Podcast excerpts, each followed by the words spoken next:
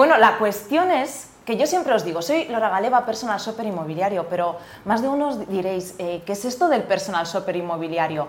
Pues hoy me he traído a una especialista, una de las mejores personal shopper inmobiliario que he podido conocer, compañera y además eh, una experta 100%, para contarnos precisamente y hablar de este tema. Muy buenas tardes, Mar, ¿cómo estás? Muy bien, buenas tardes. Oye, me encanta tenerte con nosotros porque esta entrevista va a ser un poco de personal shopper a personal shopper, pero no había nadie mejor que tú para contarnos este tema. Así que muchísimas gracias, y creo que tenemos que empezar pues, por lo principal. Mar, esta es la profesión, mm, es el gran desconocido. ¿Qué es el personal shopper inmobiliario?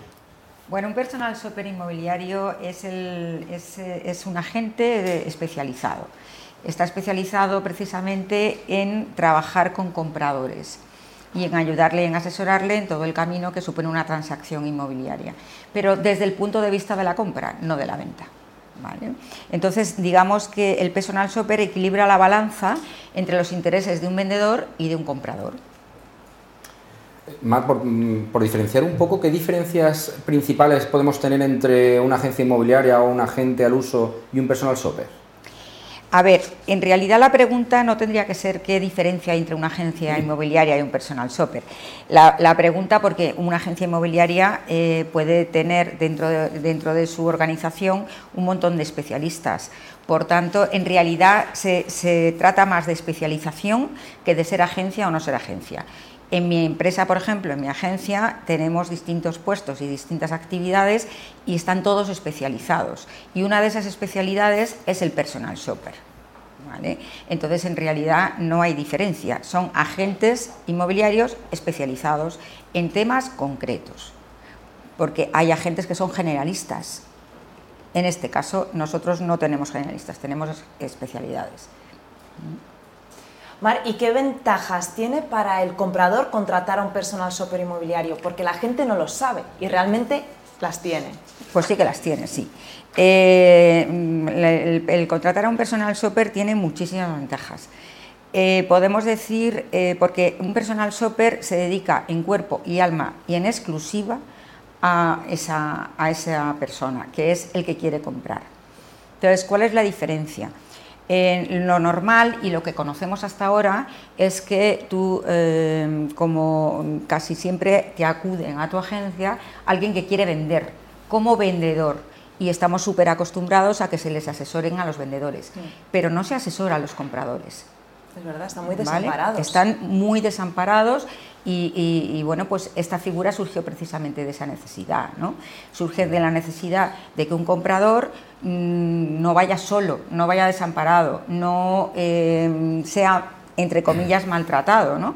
Porque al final en una, en una agencia tu cliente y el que te paga es el vendedor y por tanto el comprador, pues hombre, mm, los hay mejores, los hay peores y gente que trabaja excelentemente con las, con las dos partes, pero no representas y no defiendes y de igual manera los, los intereses del comprador. Y esa es la figura que, que, que representa el personal shopper. El personal shopper representa a ese comprador única y exclusivamente. ¿Esto qué quiere decir? Quiere decir que cuando me hacen el encargo de querer comprar, yo eh, me pongo en marcha. ¿Qué es lo que hago? Lo primero es tener una entrevista con él, porque yo tengo que conocer al comprador como si fuera yo misma. Mm. Tengo que imbuirme y vestirme con su piel, porque si no, si no eh, soy capaz de, imbuirme de sus necesidades, difícilmente voy a encontrar el inmueble o, la, o voy a cubrir la necesidad que tiene. ¿Vale? Eso en primer lugar, con lo cual lo primero que hago yo con una persona es tener una entrevista, porque además no todos los compradores son aptos para personal shopper. Ojito. hay que ser honesto, hay que ser honesto con ese tema. Mm, es preferible decirle a un comprador yo no te puedo ayudar, ¿vale? A eh, intentar darle un servicio y cobrarle por un servicio que tú no le vas a poder dar. ¿Por qué? Porque en esa entrevista tienes que, tienes que ver varias cosas. Una, verdaderamente qué es lo que está buscando, si esa búsqueda que está haciendo es real o irreal.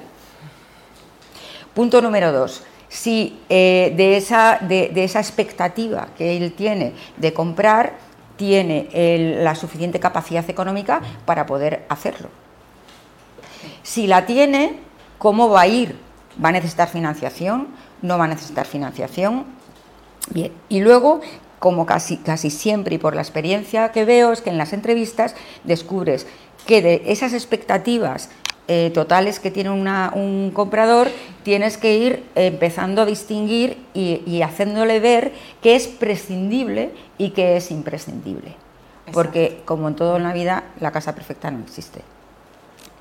Entonces, bueno, pues esa es la labor un poco del personal shopper en sus inicios. Lo primero, tener esa entrevista. Lo primero eh, es eh, desgajar el, polvo de la paja ¿eh? y saber verdaderamente si ese cliente te lo, o sea, tú le vas a poder ayudar o no. Si no le puedes ayudar, le dices, mejor mm, sigue buscando tú y si le puedes ayudar, entonces ya ahí empieza la labor. Y la labor, entonces, ya habiendo delimitado expectativas de lo que quiere comprar, eh, la capacidad económica que tiene para poder hacerlo, las zonas que hayas delimitado en donde se puede buscar, porque también hay que delimitarles eso. No pueden buscar todas las zonas porque un personal súper es inviable que se pueda dedicar a todas las zonas. Por eso tú le tienes que ir asesorando. Exacto, sí, sí. ¿Eh? Y luego, bueno, pues a partir de ahí empieza el proceso de búsqueda, empieza el proceso de muestra, empieza el proceso de visitas un montón de cosas. ¿no?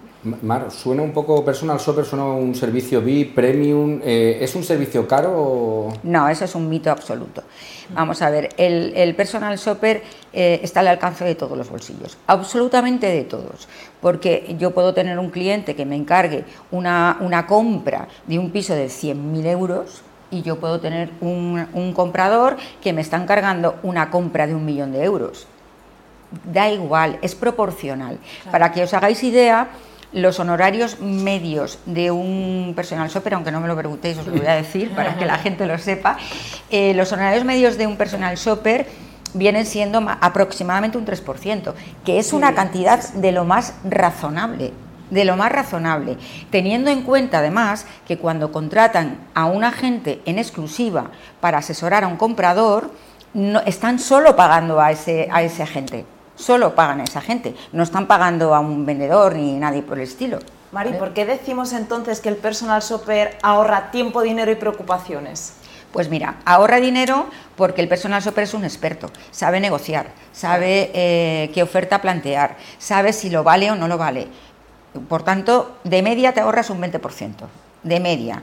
De media puede ser un 10, puede ser un 15, puede ser un 5, puede ser un 20 o, a lo mejor en precio porque has encontrado justo el inmueble que está al precio, ¿vale? Em, en cuanto a tiempo, pues te ahorras un 70%. Muchísimo. ¿Por qué?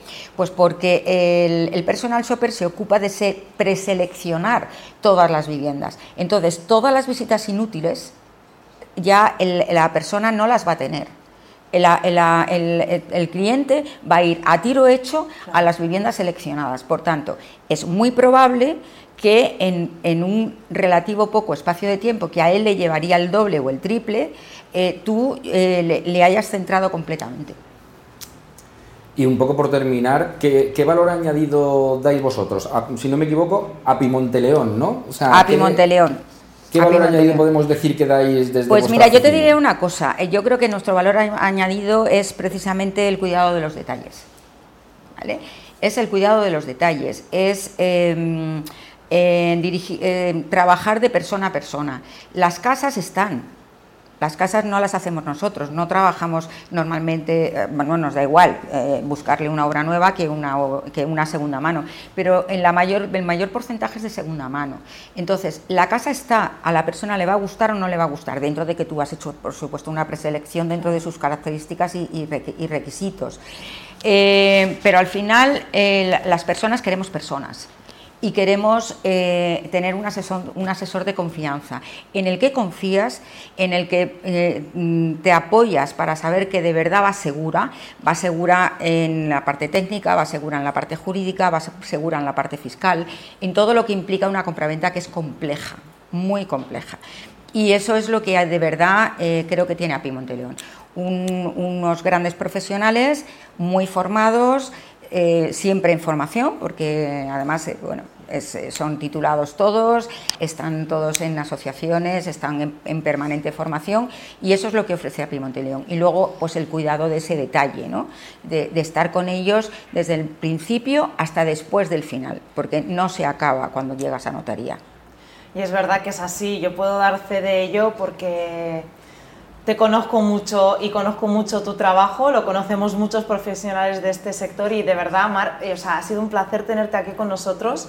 Sabía que iba a ser un acierto absoluto y te lo agradezco en el alma porque creo que nadie mejor que tú podía contar todo esto que, que has contado. Así que esperemos que, que, vuelvas pronto y precisamente porque tienes mucha, muchos expertos y personas especializadas, igual podemos traer alguna de esas personas para hablarnos de cada, Sin duda, no hay ningún problema. Yo encantada y muchas gracias por invitarme. Muchas gracias.